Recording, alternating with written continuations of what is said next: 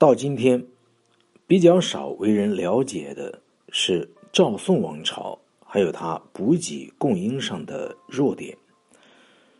表面上看起来似乎不可能，因为整个来说，南方地域大，物产多，人口重，在技术上也比较进步，而且有水道的便利。但是要取得以上各种优势，务必需要一个彻底现代化的组织才能办到。这在公元一十一世纪是不可能的，即使数年以后。也仍然没有着落。宋朝的供应物资多，可是供应的线路也长。在军事部署上来讲，将多数物品同列于军需之内，违反了简单雷同的原则。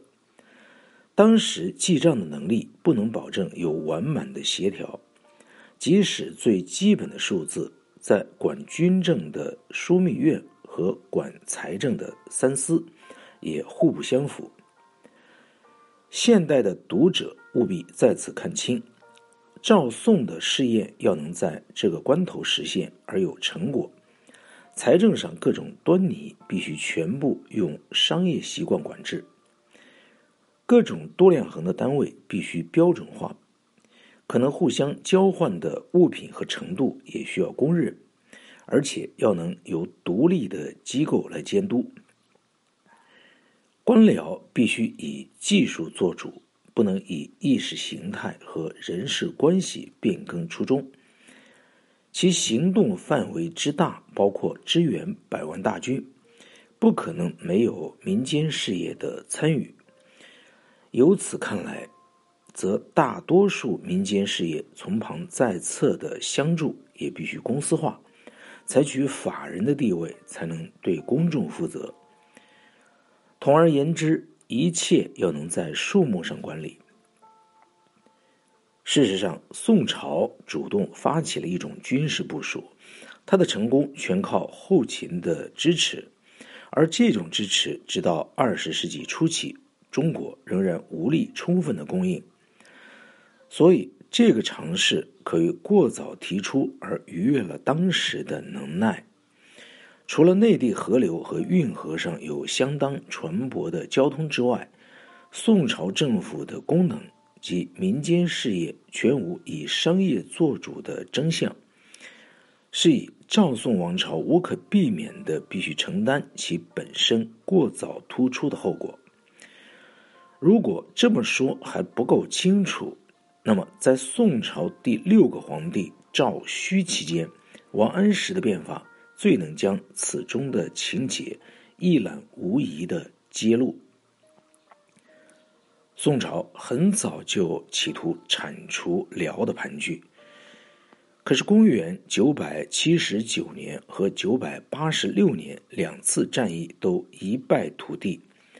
第一次战役，宋主赵光义几乎被俘。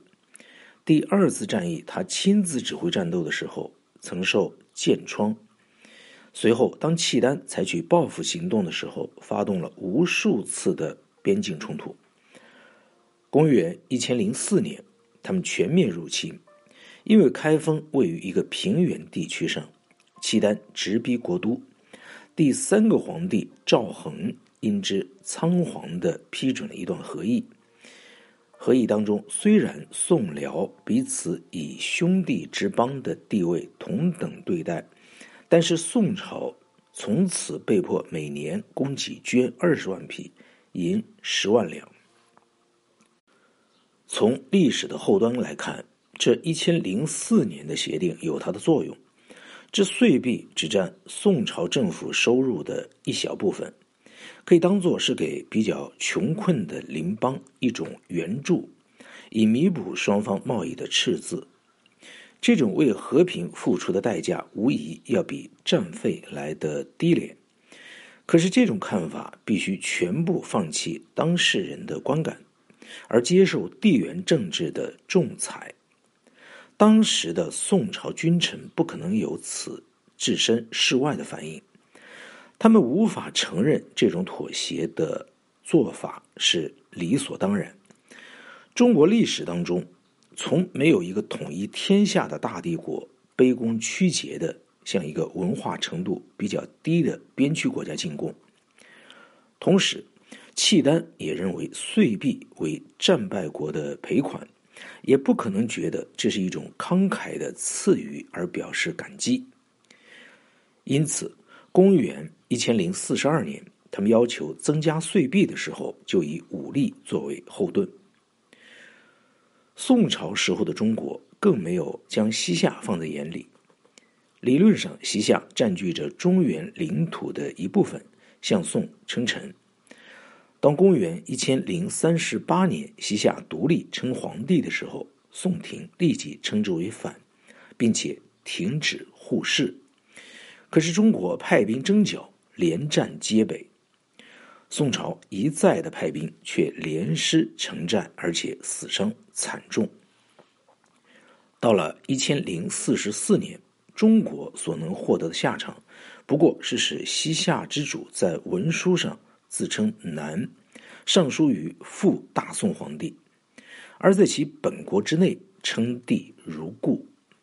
因此，中国也年次捐银茶叶共二十五万五千匹粮。